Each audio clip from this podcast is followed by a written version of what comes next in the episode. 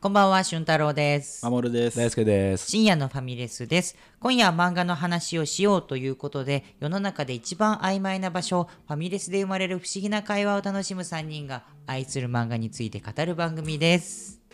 なんか、ん毎回ここでいじるのも変だなと思って 一回ちょっと止めといた。ねなんかね、準備してる顔してたもんね、ちうょっんとうんね。ちょっとこれはいつもこういじりすぎだなと思って。はい、ありがとうございます、俊太郎さん。はいはい。はい今晩もよろしくお願いします。よろしくお願おいし願いしまます。ということでね、12月残すところ3週っすか、そうです。ね。 2021年も、もう早くない早すぎ です。ね ?1 周年早いよ祝ったからより思うね。うん。うん、もう1年か経ったんだなって思いますから、うん。年末っぽいことうん。しましょう。いいっすやねっ。ていきたいね。だって、この漫画がすごいもう発表されましたね。そう2022年の。されましたね。されましたね、い、つもあの2022っていうよくやつがあんまよくわかんないんだよねああ 2022? みた確かいにな来年の話だそもうんね来。年そういう風になってじゃんんっだていつも思うんだけど、へえ何も考えずにただ享受してるうんとりあえずこれが選ばれたんだただただ享受してるうん 細かいことは知らねえっつって、今回選ばのれてますからね何が選ばれたんですか男編の第1位は「うんルックバックあー」藤本達樹先生ですね、うんはいはいはいなはんかこれこういう1話みたいなので選ばれることあるんだって思った、まあコミックスで出てるしねうん多分それじゃないですかうんそうかそうかあー雑誌だけだ紙っとたしてちゃんそうそうそう、んちゃんと出版されてるからっていうのもあるんじゃないですか、い。うんあれこれ2年連続とかなんだっけ藤本らしいなあんま覚えてないけど去年のさへえ1位覚えてないんだよね チェーンソーマンなんだろうねそうなんだね覚えてなくない、去年のこと覚えてない不思議とさこの漫画がすごいとさ漫画大賞とかありすぎてさ、うんその瞬間燃えるんだけど去年誰だっけみたいなうん。あ m 1王者とかだと覚えてるけどさ、はいあはいあはい確かに不思議とこの漫画がすごいと覚えてなかったりするよななんかるねほどね似たようなのあるもんね本屋大賞みたいなそのうそうそうそあうーそうそそううちょいうこっととか数多いなってあ。うん。思うもんねう、んだけど今回ランキング見てさそうんの男編の第2位はうん、 「血血だねでうん、血だであと「トリリオンゲーム」も第8位うんねに入ってたりえーすとごいか結構こうちょっと触った話とかもはいはいラはンい。キングに入ってたりしてあー確かすにごいね。ちょっとだけ鼻高々になるもんね。なんだろうね、あの自分が応援してるものが さ、何かランクインしたりうん、評価されるとう、んはいなんか自分は褒められてないんだけど、はいはい。もうシーってなるよねしてたよってそうだねあの現象不思議だよねね。うん不思議だね。嬉しいですね、そう思ううんとはいうん。いい漫画ばっかだしね、いいよ女性編もね本当に男性編も。血は面白かったね。そう本当に女性編1の漫う画、ん。え、なんだっけ、海の、海が走るエンドロールあ、よかった。えーまだ読んで読んだなっいす、一巻。どういう系統のえっ話となんですかねこれ、 65歳のうんおばあさんがお映画を撮り始めるっていう話。えー面白そう。めっちゃ良かった。え面白そう確かにとても良かったですー。これ男性編とさ女性編っていうのはさどういうその分け方なのあれじゃないかな。作者の話あのいやあの作者じゃなくて、うんえー掲載誌。ああそういうことかうんあなるほいどわなゆるる少年漫画、青年漫はい画はいとかさ、はい少女漫画とかほさ、どはいはいそういう多分枠組みでなるほどね男編女編になってると思う。あそういうことね、うん作者をね結構入り乱れてるから。えーそうそうそうそうこれは女編の第10位のうん「ミステリーという流れ」あなんかそれドラ聞マ化いたよねドラマ化しますねそう今度うん菅田将暉主演でうんうんうんドラマ化するあそうなのんがだすっげえ楽しみそう。うんえー面白い漫画ですとうても。んなんかすごい名前聞いたことあうる、ん。そうだからそれこそこれは前「ハンターハンター」の時に出てきうんたうんうん俊介がうん好きな漫画だったりするねそうだ俊介が言ってたんだそうそうそう。チャーリーも激推ししてた。え勧められて読んだしそれで。ー、はいはいはいあ読んだわ俺読んあだ読んだん一だ話すサごいーリーに勧められてすごい喋る漫画うんうで。ん、あのなんかあのひねくれた大学生のそうそうそうそうそうそう俺面白いいや面白いよね、確かにまあこう見ると世間ではある程度ベスト漫画決まってきてますけど、うんはい今日はね、あはいの自分たちのベスト漫画2021年おを発表したいなっていう回にしようかなと、いいですねうんうんなんかちょっと持ち寄ってうん今日は来ましたっていうところなんですけど、はいどうしますか誰から行きます僕から行こうかな 大丈夫守さんがいてね大丈夫ですあの俺一応からさ行く守さんって一級入魂だから確かにねあなるほどね事前に連絡した時に「悪い俺一級入魂だわ」だから俺らはさ結構さあのリボルバーみたいなさ銃で確かさにね弾込めてくるじゃはいはいはいうんん俺さバズーカで一一個だけ持ってるからもしくは斧だから ずっと一応聞いとった一わ応けねだそうですねうんさらっとね、んあのベスト1だけうん言わせてもらうと、ブルーピリオド今年これしか読んでないかもし れないうんすごいよね自発的に彼が読んだ漫画って、うん実はブルーピリオドがないんじゃないかっていうそれ以外はねこのそうよおすすめされてフねァミレスで読進んめだてし進めて渡して、読んだしねあとブ読んルでいッったクけどバックもねチャーリーにもらったのよ、はいはいおもらったんもらだっそうてそう読んそうそだりしうてましたよっていうのもあったりしたけど、はいやっぱ彼が自発的にこれはすごいって言ったのは、ブルーピリオドですねのみだったってことで、うんってことは本当この漫画がすごい守る2022大賞はもうブルーピリオドいやす一ごい択でございます一貫してるね一貫してますあそうねいやでも本当にそれこそねブルーピリオドも今年アニメの話とかもあって、そうだねどんどん浸透してきいやて一気にだよねねまあ、そう思うと確かに今年すごいうん作品かもね勢いがねすごいあったし盛り上がっているうんその前も話したかもしれないけどそのブルーピリオドの話をできる友達とかもちょっとこう見たいいよねみたいなあ増えて増るえそうだてきねたから確かに確そかにれも楽しいよねうんうん共通言語になってるそうそうもそんうそうねねブルピのねみたいな、うんうんうんなんか確かにスムーズになったかもねあブールピのあの感じよみたいな話した時に、はいはいはいあーっていうのは、ううんんうんうん前だとっていう漫画があってっていう説明から始まって、うん結局そのシーンの共感できないまま、うん話が終わるみたいなことって多かったけど、うんうんあーっていううんやたらくんのあの感じみたいな、はいはいはいはいうんそれは増えたもんね、ねまあだからこれちょっと僕ら今若干軽んじてる空気あったけど、 うんその守さんのベスト ワンを確かにねでもこのベストワン間違いなくベストワンだよねそうだねえうんーベストワンちょっと軽んじてる空気出しちゃったごめんなさい よくないねいやいやいやいやうんいやでもベストワンベでスごトざワンでございますいかまらすはいうんまあこれでお願いします素晴らしいでございます、はいということでね、うん俊太郎さんが一回こう僕が行くっていうのを 制してまで一回この位置には触れておかないとなっていう感じがあったのでで俊太郎さん行きますか結局かなり悩んで3つに絞り込んだんだけど、うんうんランキングってちょっと難しいなとはだよ思ねうよなるほどねねもう三珠玉の3本ってことそうだだねねいいんじゃないですかそうで、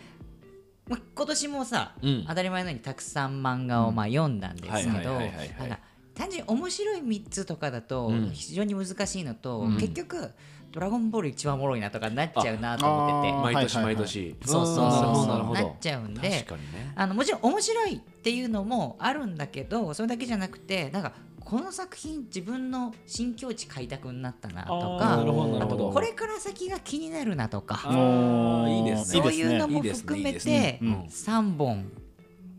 いいですねご用意いたしました。なんか導入気持ちいいですねねえいっつもそうだけどねちょっとじゃあお願いしてもいいですか、ね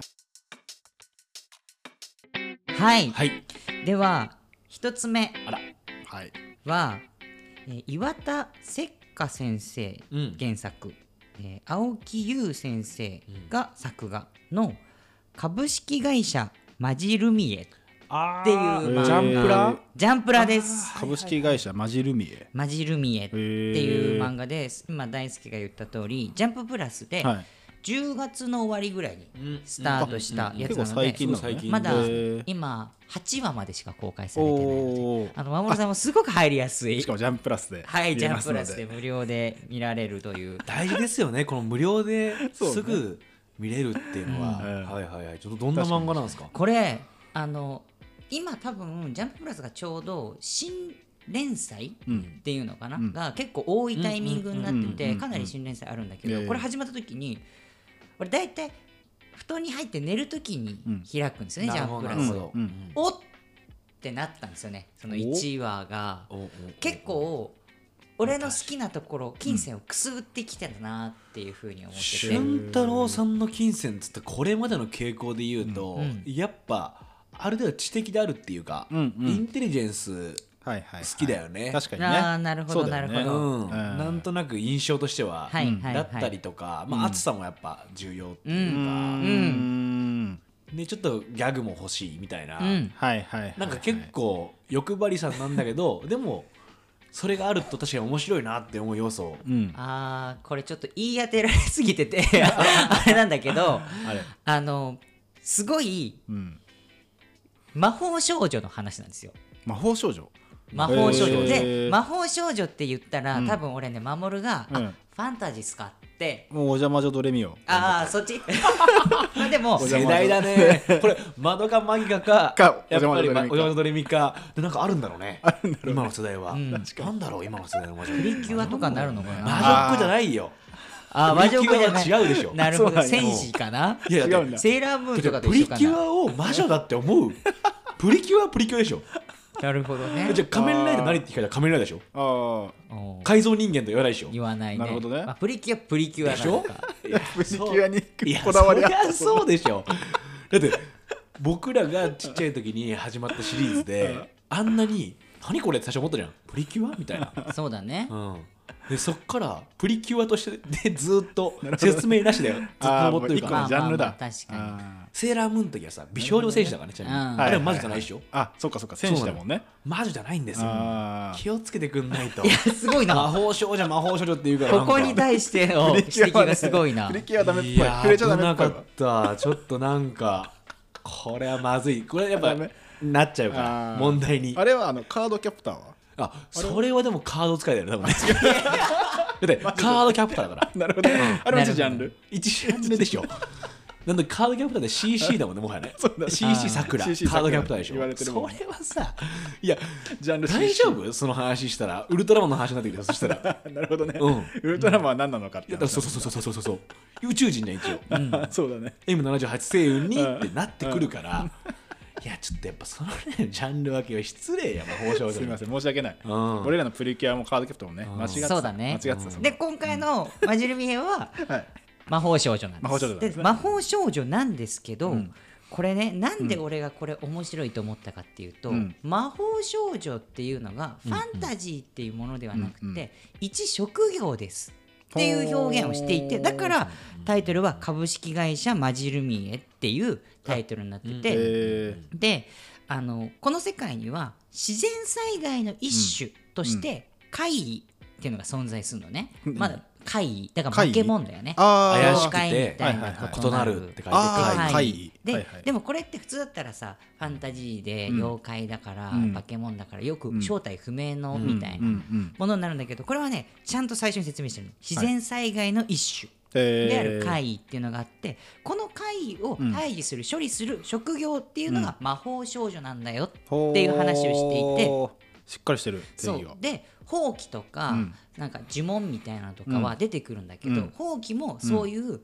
ツールというか、うんシステムっていうか、うん機械みたいなものはいはにいなはいはいっているし、魔法っていうのもそういう名前の、うんなんて言うんだろうなちょっと科学的な仕仕組みでいろいろとその怪異を退治するっていんううん設定になってるのね。なるほどでこういう世界があるんだよっていうのでそこのど真ん中にあるのが株式会社マジルミエっていう魔法少女が所属,、所属するうん会社なんですよ。えー、面白そうだでねこの第1話がめっちゃいいなって思ったのが、あアルソックみたいな感じですよね。あでもそうだねいや、ただ退治はしないと思うんですけど、あーなるノリで言ほうとどねそういうことですよそういう会社なわそうけだそうでこあーのはいはい会社がすごく珍しいかっていうとそんなことなくて、うんへー大手企業から中小企業まで含めて世界にはもう500社以上あるおー結構あるねだからもう貝っていうのが自然災害としてすごく問題になってるから、いろんな会社が魔法少女っていうのをうんうんこうこぞって競争して、あのえ発達しているっていう世界はいはいはいはいになってる。ー、うーんで俺はこれファンタジーっていうやつよりなんて言うんだろうなうん働くみたいな文脈が結構好きなんだよね仕事感とか仕事好きやもんね。やっぱそうだよ ね。そうだよね働きマンとかもさ、うんやっぱこうグッ確かてにね入り込めるのとお仕事好きだもんねね。ロイマスタインからマネジメントを読み解くタイプだ からね本当そうだよね。でもそうだよあれもさ職業としてちゃんと成り立ったりとかすそうるだじゃん。ねでもやっぱ確かにそうだうんね。うんお仕事文脈から面白いもんな、あの漫画は。なるほどねそうなんですよ、で直接的に分かりやすいよねでもねそうでこういうまあそもそもファンタジー色も俺は好きなんだけど、うんそこをちゃんと現実に合わせてきてるっていうこの組み合わせにもう最初かはいはらいはいドンピシャだなと思ったなのると、ほどあと絵もすごく綺麗なのえでを見ようと思ってて、うんこの第1話もううん王道中の王道、うんジャンプって感じ。ー、えーでもう冒頭でそのマジルミエに所属すうんるちょっと姉御肌うのんその魔法少女うん が結構ベランメイチョみたいな感じで結構パキパキにやっていくのよでこうやってあちょっと危ないうんやり方とかもしながらこう会が対峙していくっていうところがあるんだけど、うんまあ、この人は主人公じゃなくてあじゃこないうのいねう世界なんだよっていうのがなるあほっどなるて主人公はね、うん就活中のほう女子大生のほう桜木かなさんっていうのがいるんはいだはいけどはいこれがね、うんもう分かりやすいよ、うんあのすっごく真面目でうん一生懸命なんだけど就活に落ち続けるのあー大変だ難しいからねそうなるほ就どね活ってその世界でもだからその世界でもちゃんと就活があって描かれてるそうもう普通に現実世界だと思って、はいはいはいはい現実世界に怪異って自然災害があって、はいはいはい魔法少女って職職業があるから、なるほどなるほど全く一緒あだからそっちをベースに考えた方がいいのかそうもう現実を現ベー実ス世に考界でえた考方がいいよねえた時はいはいはいにでもう落ちて自信なくて、うん私何やってんだろうみたいな感じなんだけど、うんただかなちゃんはすごく実は記憶力がいいっていうシーンが挟み込まれるのね、えあと努力家ーはいはいはいはだいから例えばその象徴的なシーンが2つあって、うん就活中うにん面接官に、うんいやうちのじゃあ魅力とか何だと思いますか?」って言われて「御社インドでエンタメ事業展開するじゃないですか」うんって言ったら面接官が「えうんインドのエンタメああってかあーなんかどっかで調べてきた内容じゃなくて、うん自分の言葉で語ってもらえますかみたいな感じになって、うんはいはいはいそこでまあもうどうせダメだろうなってかなちゃんは面接後に思ってあー実際ダメなんだけど、はいはいはいでもその面接官たちの会話で、うんなんださっきのやつ、うんどっこのデマだよみたいなこと言ったらいや実は社長がうんインド向けのうんこう記事かなんかでインタビューに答えたらしいんだよなみたいな、えーなんでそんなの知ってんのマニアの域じゃんみたいなうんうんことをうん言ってる、でもまあ彼女は実はそれなるをほどねちゃんとはい収集して記憶もしてるしとあかー努力家だからちゃんと調べてそう覚えててであともう一個は、このもう落ち込んで、うんその就活の後にうんあのカフェのカウンターでねぼーっとしてるのそしたらいろんな人がバーって注文してたの前に並んでるうの、んうんそしたら店員さんが忘れちゃったんだよねメニューを、あでーそしたら「あ私全部覚えてます」って言って、ええぼーってしてたんだけど、うんこの人は何とかフラペチーノ何たらフラうこれ何とかセットみたいなこととか言って、全部わかるめってちいゃめちゃう優秀やんめちゃめちゃすごいけど、うんええでも就活にははまらなくて自るほ分どはダメだって落ち込んでいるといはははうははかなえちゃんかなえちゃがここでさっきのペラン名調のお姉さんと出会うんです よ。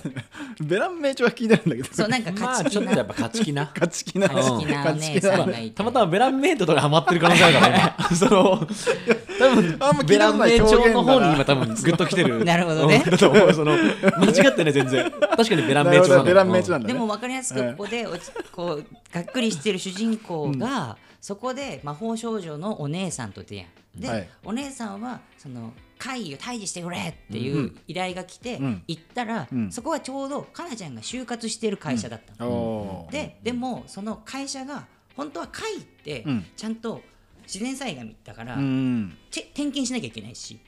転勤しそうあなのきゃいけない点検ああの点検ねそう会がいないかってあー点検しなきゃいけないんだけど、はいはいはそれ怠ってたのね、なるほどだから報告したのとん実際の会うのん損害というか被害状況が全然違くて、こんなレベルやばいんだったらうんもっと体制組まなきゃいけなかったのうんに、うんでももうここでなんとかしないとうんってなってお姉さんはうんそこで頑張るんだけど一、うん人じゃ何ともできないうんちょっと誰か助けてっつってタブレットみたいなの渡しおうてこれ協力してよおうおうって言ったらかなちゃんが「あ私やりますほうほ」で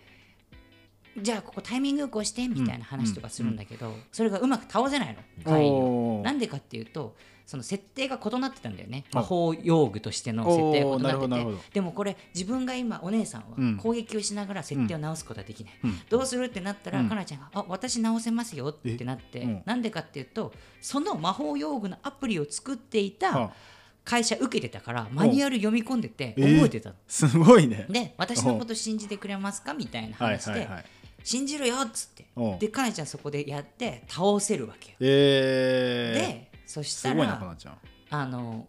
本当に優秀だみたいなお姉さんに言われて、うんうんうんあ私って優秀なんだって思えて、はいでそのマジルミエっていうんうお姉さんが所属してる魔法少女の会社は、もう超ベンチャー零細企業ベンチャーうんうのん魔法少女のところで、はいはいちょうど新卒を取ろうって話をしてたおーだからかなちゃん来てくれってなっはて、いはいはい